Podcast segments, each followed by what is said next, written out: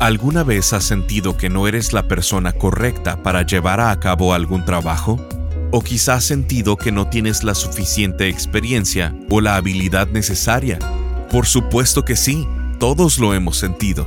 Bienvenido a Esperanza Diaria, la transmisión en audio del ministerio del pastor Rick Warren. Estamos en la serie titulada La manifestación de tu misión de vida, en donde el pastor Rick nos sumerge en el libro de Jonás y nos muestra que sin importar lo grande que se vea la tarea a la cual nos está llamando, no debemos huir de ella.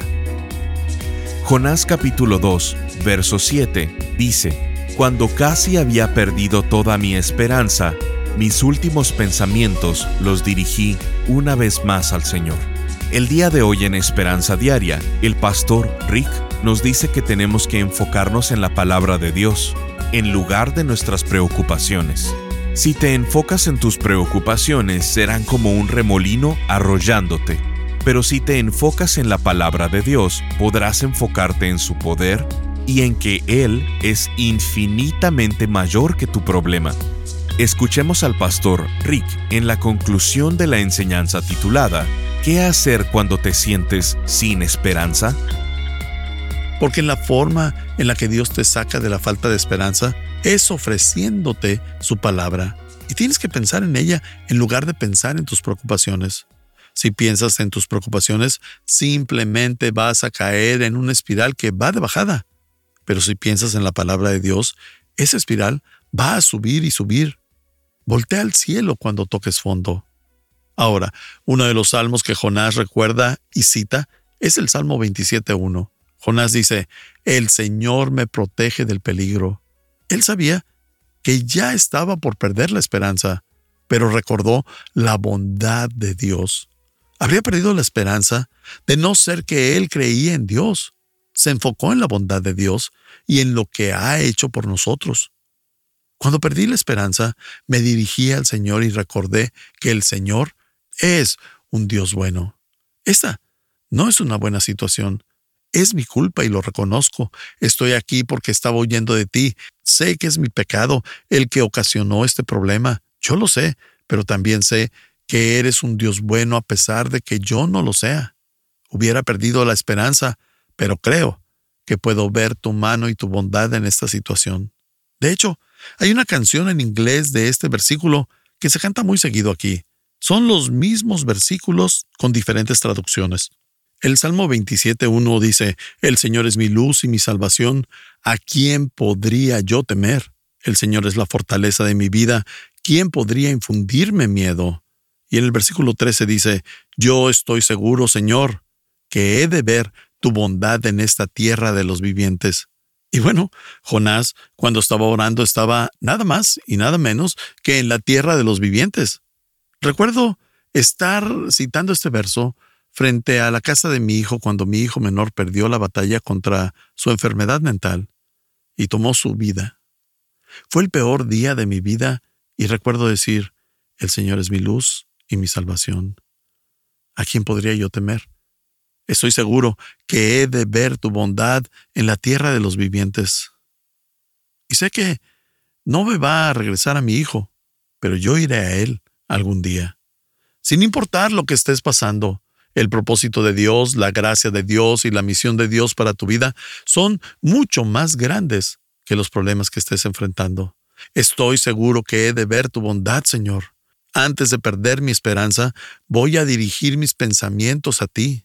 De verdad, apréndete ese versículo porque, aunque el problema sea consecuencia de tus acciones, así como Jonás, Dios no frena su gracia para contigo. Ahora, hay dos lecciones más que tenemos que saber cuando nos sentimos sin esperanza. Número 6. Rechaza las soluciones rápidas y falsas. Acepta la gracia de Dios. Creo que todos hemos visto a personas que se meten en problemas y que se acercan a Dios como último recurso. Ya intentaron todo lo demás para resolver su problema. Y como no pudieron, en humildad se acercan a Dios como un último recurso. Y déjenme decirles algo. Déjenme decirles que hicieron las cosas más bobas, inútiles y sin sentido para resolver algo, en lugar de acercarse a Dios ante un problema. En lugar de acercarse a la gracia de Dios, se acercan a todo lo demás. Si su matrimonio está fallando, su carrera está fallando, su cuerpo está fallando o su reputación se está desmoronando, y voltean a ver todo tipo de cosas. Rechaza esas soluciones rápidas, esas soluciones falsas. El verano pasado llevé a mi familia de vacaciones a Banff, Canadá, y a mí me encantan las rocas y los minerales. Me encanta ver la creación de Dios de esa forma.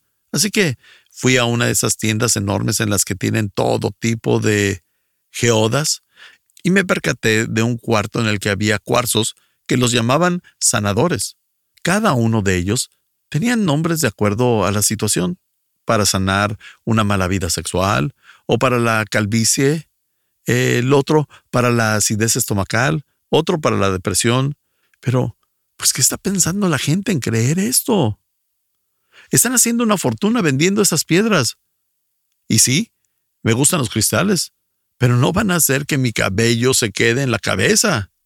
Jonás 2.8 dice, los que confían en dioses falsos no saben lo que se están perdiendo.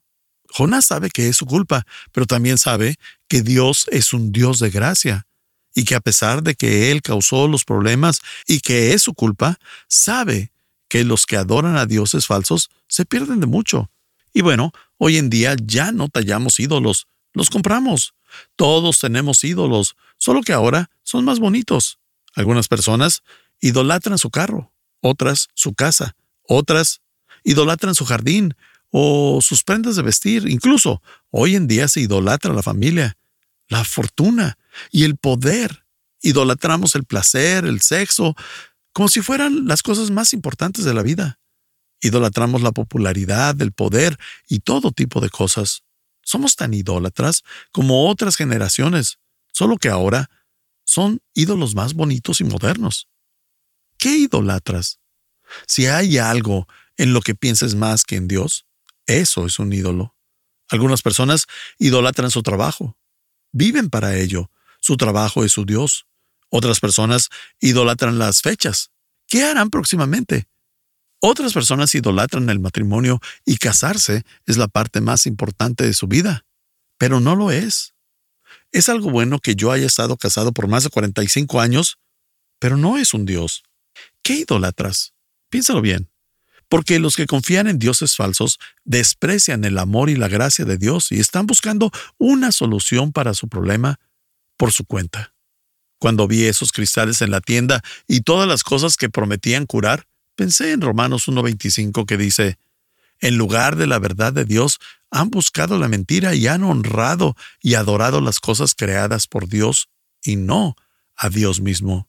Y así, Muchos prefieren creer mentiras como esta, prefieren creer en lo tangible, en lugar de creer en Dios, y piensan, este cristal me hará sentir mejor. ¿Quién hizo esos cristales? Dios.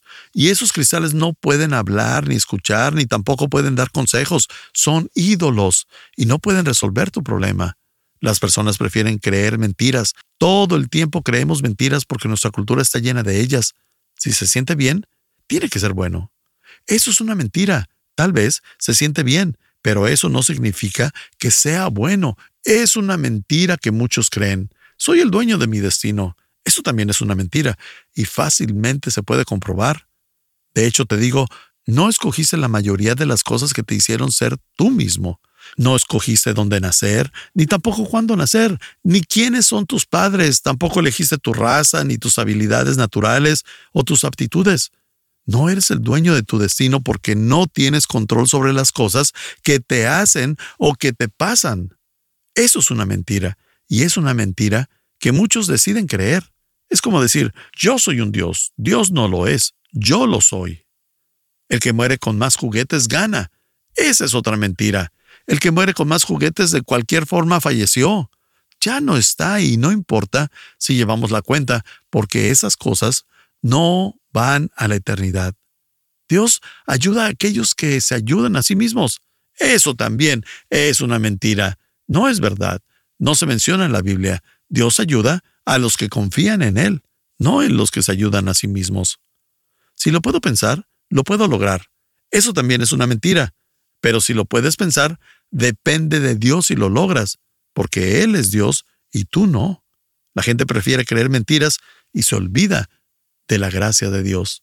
Filipenses 3:3 dice, porque nosotros somos la circuncisión, los que en espíritu servimos a Dios y nos gloriamos en Cristo Jesús, no teniendo confianza en la carne. Esa es la gracia de Dios. Así es como volvemos a tener esperanza, no con nuestras propias fuerzas, sino dependiendo de la gracia de Dios. Y Jonás no intentó salvarse a sí mismo. Cuando estaba en el fondo del océano, dentro del gran pez, no intentaba recordar su entrenamiento de salvavidas de la Cruz Roja. Luego aguantar la respiración para subir a la superficie y luego mantenerse a flote en lo que un crucero mediterráneo lo veía.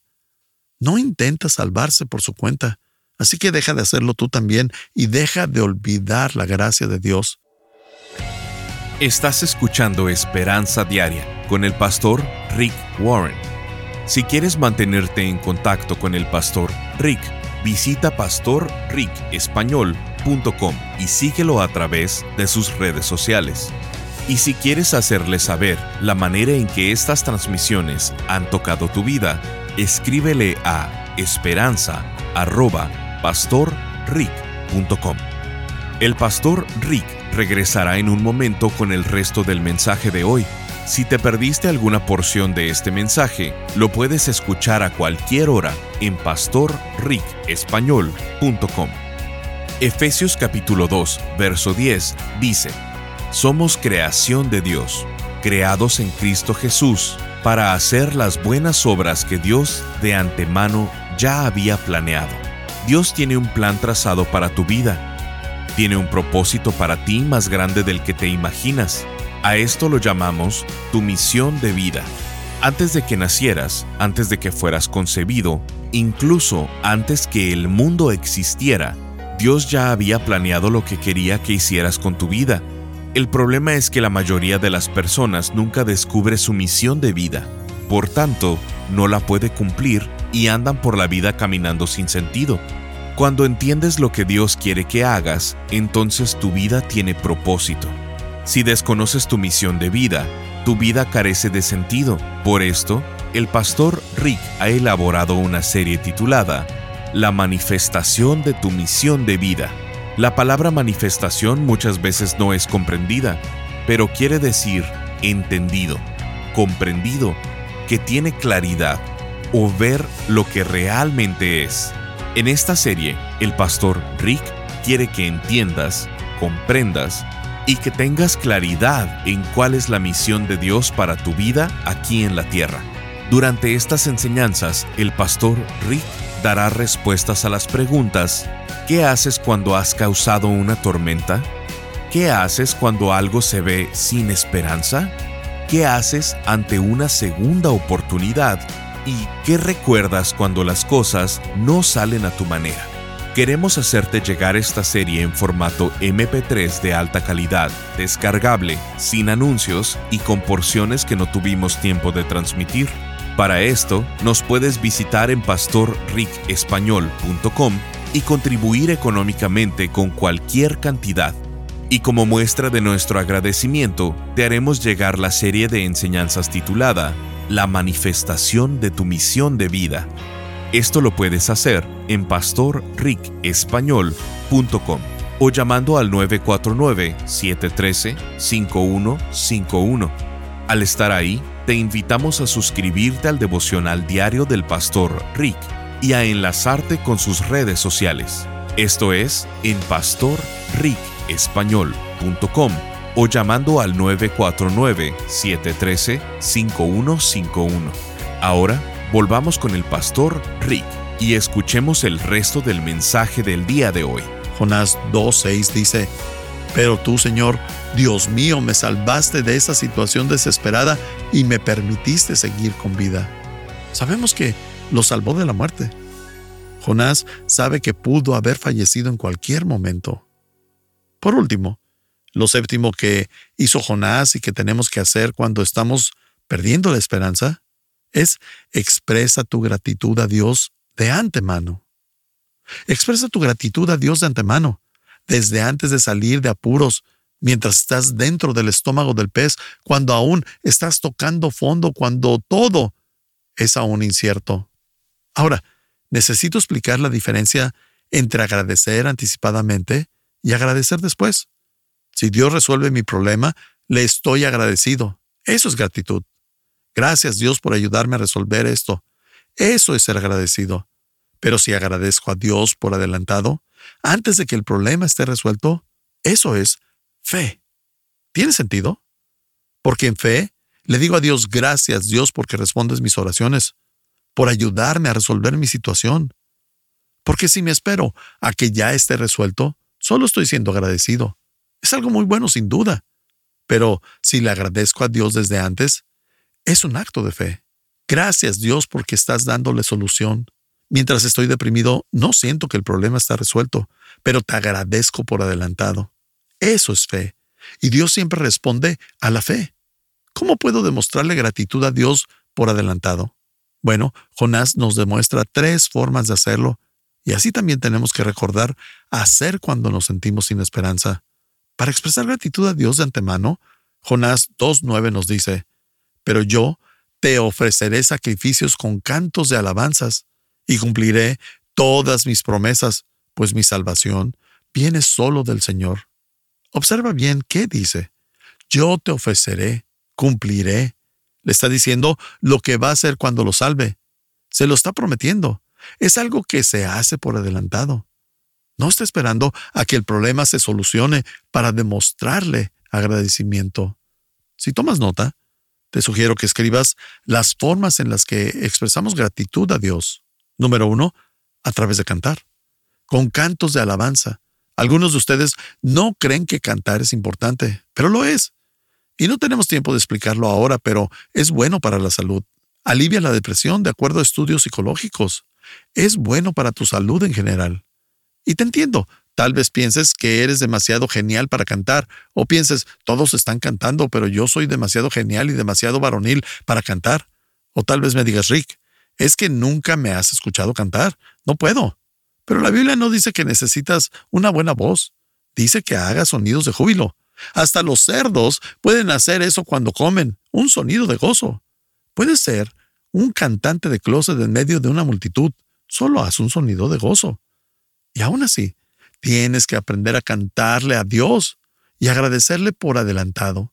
Y decirle como el Salmo 27.13 dice, yo estoy seguro, Señor, que he de ver tu bondad en esta tierra de los vivientes. El Señor es mi luz y mi salvación. ¿A quién podría yo temer? El Señor es la fortaleza de mi vida. ¿Quién podría infundirme miedo? Tienes que cantar eso.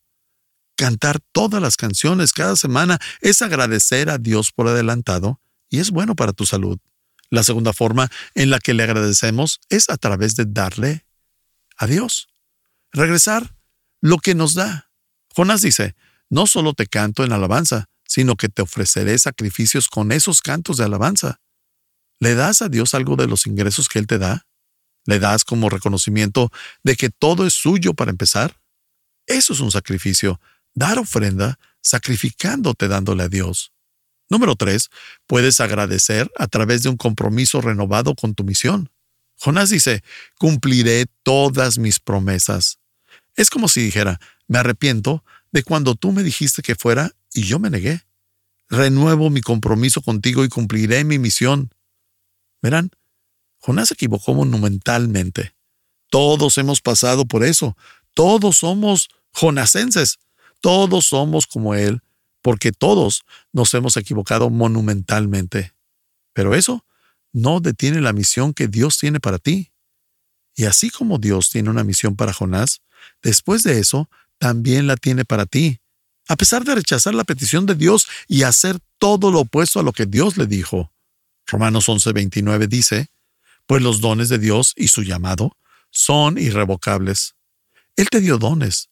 Esos regalos y talentos que tienes en ciertas áreas son para el llamado que Dios te dio. Él tiene una misión para tu vida, un llamado, y eso es irrevocable. Irrevocable es que está impuesto y no importa lo que hayas hecho ni cuántos años tengas. Si te desviaste de la misión de Dios, tienes para ti toda tu vida, tu misión sigue ahí. Si tomas nota, Puedes escribir, Dios no tiene plan B para mi vida. Dios no tiene plan B para mi vida. Pero Rick, no sabes todo lo que ha pasado. No sabes en todo lo que he fallado. Dios no tiene plan B. Rick, no sabes que tuve un amante. Dios no tiene un plan B. Pero no sabes de mi divorcio. Dios no tiene un plan B. Rick, estoy en bancarrota. Dios no tiene un plan B. No sabes de mi fracaso vergonzoso, de cuando me caí de cara. No importa, Dios no tiene un plan B para tu vida. La misión de Dios para ti sigue impuesta. Y no importa lo que digas.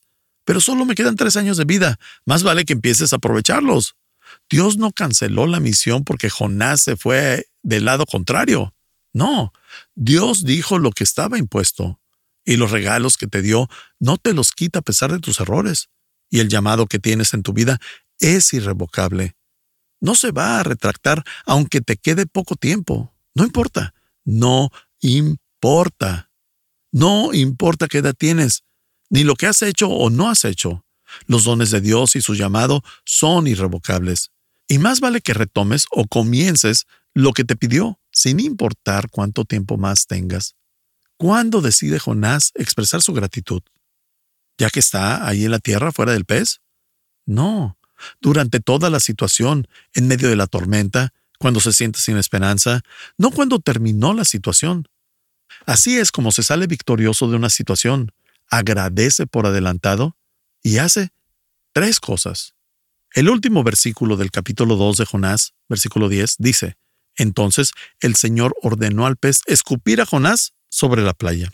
Imagínate estar bronceándote en esa playa. Sería demasiado curioso ver que un gran pez escupiera a un hombre.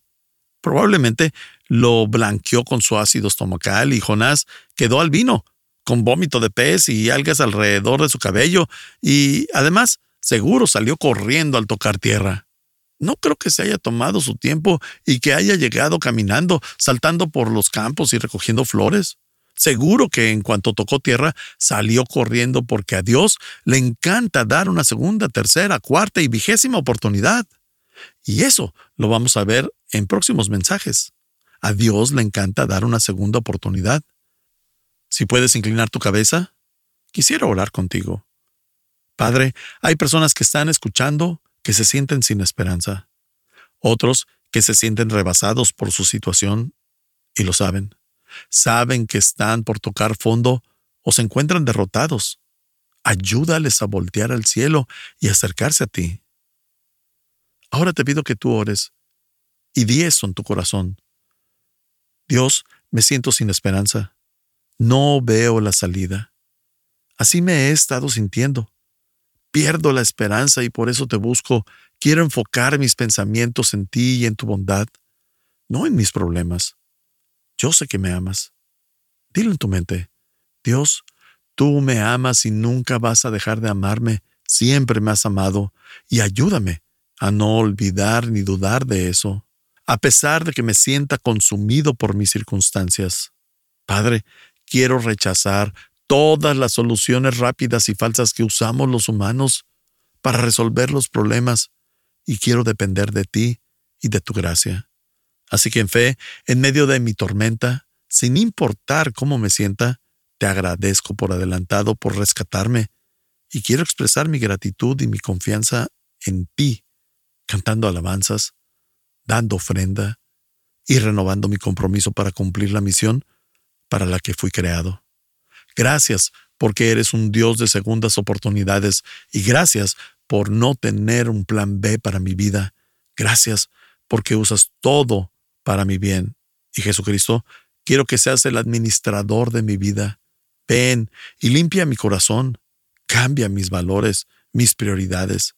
Y quiero convertirme en una persona de amor, que te ama y que ama a otros. Así que te pido que me cambies y que me salves.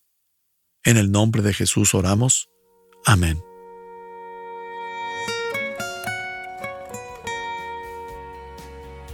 Sintonízanos en el siguiente programa para seguir buscando nuestra esperanza diaria en la palabra de Dios. Este programa está patrocinado por el Ministerio de Esperanza Diaria y por tu generoso apoyo financiero.